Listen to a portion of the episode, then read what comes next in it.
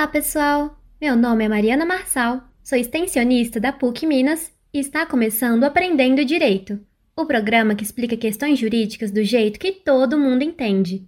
Oi, gente, meu nome é Felipe Vieira, também faço parte da extensão da PUC e vou apresentar o programa de hoje junto com a Mariana. Neste episódio, você ouvirá mais um caso do quadro Histórias Reais. Se você também quer ter a sua história contada pelo Aprendendo Direito, mande um zap pra gente no número 31 988 39 9581. Sempre alteramos os nomes, além de pequenos detalhes nas histórias, a fim de preservar a identidade dos envolvidos. Então, não precisa se preocupar com isso. Hoje nós vamos contar a história de Paulo.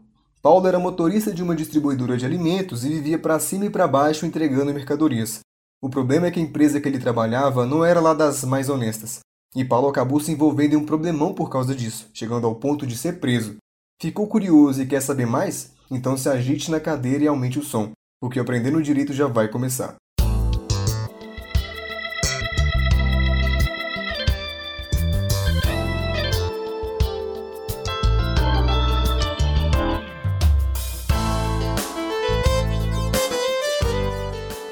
Paulo era motorista e começou a trabalhar em meados de julho de 2021 na ABC Distribuidora. Na carteira, o salário de Paulo era de R$ 2.500, porém, ele recebia mais do que isso. Havia pagamento por fora, que sempre era feito em dinheiro vivo. Consequentemente, além do salário da carteira, Paulo recebia um extra no valor de R$ 1.500. Ouvinte, quando o empregador faz isso de pagar por fora, o objetivo é reduzir as despesas com pagamento de outras verbas trabalhistas, a exemplo do FGTS, das férias e do 13º. Assim, no caso de Paulo, se a gente somasse o valor da carteira com o pagamento por fora, atingiríamos um resultado igual a 4 mil reais. Acontece que a ABC Distribuidora, na hora de calcular os direitos do Paulo, fingia que ele recebia somente R$ 2.500. A única hora que Paulo recebia 4 mil era na hora de receber o seu salário. E isso era péssimo para o Paulo, prejudicando-o inclusive em relação a seus direitos previdenciários.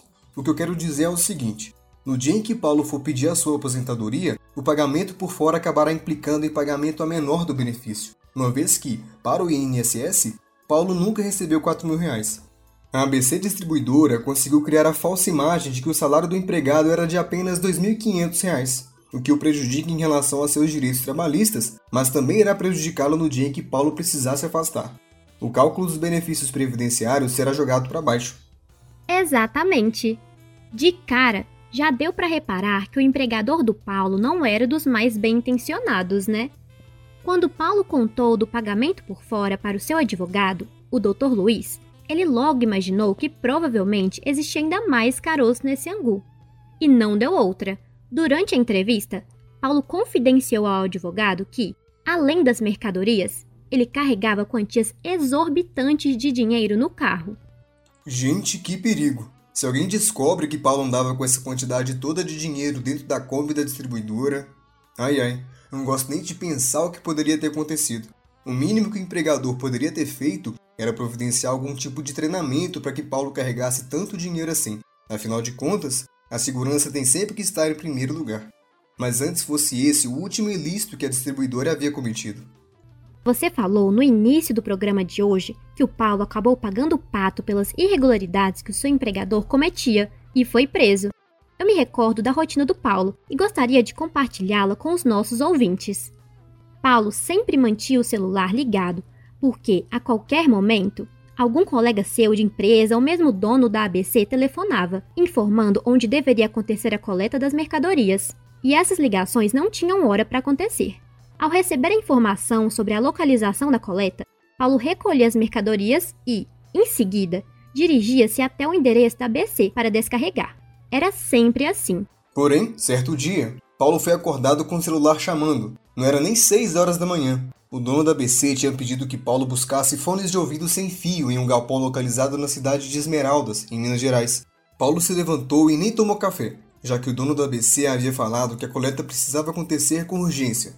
Paulo compareceu ao endereço informado, pegou toda a mercadoria que já estava separada para ele e, antes de se dirigir à ABC, a fome apertou, o que fez com que ele parasse em uma padaria para fazer um lanche. Enquanto lanchava, Paulo ouviu um barulho de sirene, mas nem se importou. Até que, antes de acabar o misto quente que comia, Paulo foi interrompido por um policial que perguntou se a Kombi parada na porta da padaria era dele. Paulo confirmou e isso foi o bastante para que, sem muitas explicações, o policial algemasse Paulo. Na delegacia, Paulo foi cobrado apresentar as notas fiscais dos produtos que transportava, já que havia indícios de que a mercadoria transportada era contrabandeada. A nota fiscal é um documento utilizado para provar que está tudo certo com a mercadoria. Nesse documento é detalhada a procedência da mercadoria, ou seja, quem é o fabricante, bem como é esse documento que noticia que a mercadoria foi obtida de forma lícita. Uma informação que a nota fiscal também sempre tem é o preço pago pela mercadoria. É importante que os motoristas e os transportadores de mercadorias sempre tenham a nota fiscal em mãos. Afinal de contas, é a nota fiscal que comprova, por exemplo, que a mercadoria não é fruto de roubo ou de contrabando. Quem tem o hábito de fazer compras online já deve ter percebido que, junto com o produto, sempre vem um papelzinho grudado na caixa. Esse papelzinho que nem sempre damos importância é a nota fiscal. Paulo não tinha nota fiscal. Apesar disso, ele tentou argumentar que a mercadoria não era dele, e sendo seu empregador mas não adiantou nada. Ele acabou tendo que dormir na cadeia naquele dia. Mais tarde, com o apoio de várias testemunhas que confirmaram que a mercadoria era da distribuidora ABC, Paulo conseguiu ser solto. Mas até ficar tudo provado e o Ministério Público requerer o arquivamento dos autos, partindo para a investigação do verdadeiro culpado, Paulo teve muita dor de cabeça. O Ministério Público é o titular das ações penais, ou seja, é ele quem faz a denúncia de crimes como de carga roubada, por exemplo, nós falamos um pouco mais sobre o que é o Ministério Público e sobre as ações penais no nosso episódio 141, que está disponível gratuitamente pela plataforma Spotify. O problema é que essa história do Paulo deu muito pano para manga.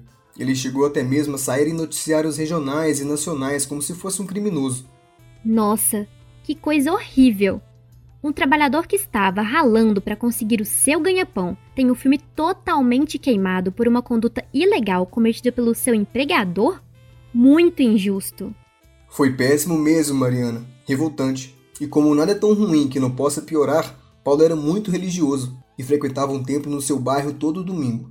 Os outros fiéis do templo não paravam de ligar para o Paulo, e ao invés de apoiá-lo, Paulo só ouvia desaforo.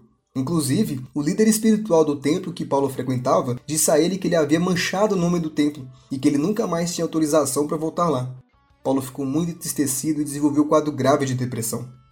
Coitado do Paulo. E que ódio dessa ABC. Se eu já fosse formada, eu ia ir com tudo para cima da ABC. Colocaria ela no pau sem nem pensar duas vezes. Tá louco? Haja dinheiro para compensar a dor de Paulo. E foi exatamente o que o advogado fez. Pediu que a ABC arcasse com indenizações por danos materiais e morais. Os danos materiais pretendidos se referiam às despesas que Paulo teve como advogada criminalista, que cobrou quase 3 mil reais para conseguir soltá-lo da prisão, bem como o pagamento das despesas com consultas e remédios psiquiátricos que foram necessários para que Paulo conseguisse dar a volta por cima. Já os danos morais serviriam para compensar um pouco a dor de Paulo. Primeiro, ele teve a sua reputação manchada, aparecendo na televisão como se fosse um criminoso, sem falar que ele precisou mudar de igreja, tudo por culpa do seu empregador, que o colocou em uma grande enrascada. O Dr. Luiz pediu tudo que Paulo tinha direito. Além das indenizações citadas pela Mariana, o advogado também fez questão de exigir na justiça a correção de outra irregularidade que comentamos mais cedo, que é a questão do pagamento por fora. E o resultado da ação? Deu certo? Deu sim. Deu um pouco de trabalho porque, a princípio, o juiz que analisava a situação caiu na lábia da empresa que dizia que também não sabia que a mercadoria era contrabandeada. A empresa se fez de boazinha e disse que também foi vítima, pois ela havia sido enganada pelo verdadeiro criminoso, que era o vendedor da mercadoria contrabandeada. Não acredito! Pode acreditar. Felizmente, ainda que não tenha ficado evidenciado no processo se o dono da empresa sabia ou não da procedência criminosa da mercadoria que Paulo foi buscar, o tribunal entendeu que a empresa tinha culpa em relação aos prejuízos de Paulo. Ainda bem.